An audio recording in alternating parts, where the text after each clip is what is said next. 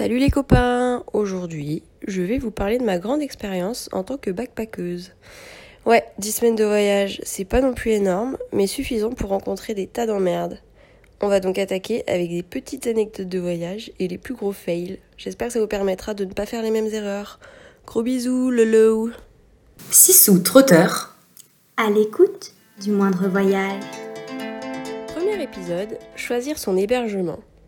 Très naïvement, le premier critère pour réserver une chambre, c'était d'avoir la clim. Bah ouais, en Asie, tu meurs de chaud, donc l'objectif, c'est de dormir au frais. Bon, notre première nuit à Jakarta, coupure de courant dans l'hôtel, le voyage commençait bien. Mais finalement, j'ai trouvé pire qu'un hôtel sans clim. Et vous savez ce que c'est? C'est un hôtel à côté d'une mosquée.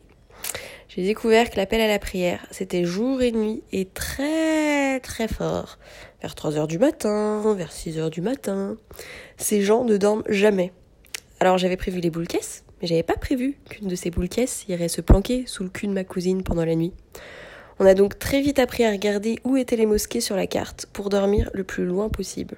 Voilà, grâce à moi, vous allez gagner des heures de sommeil. De rien.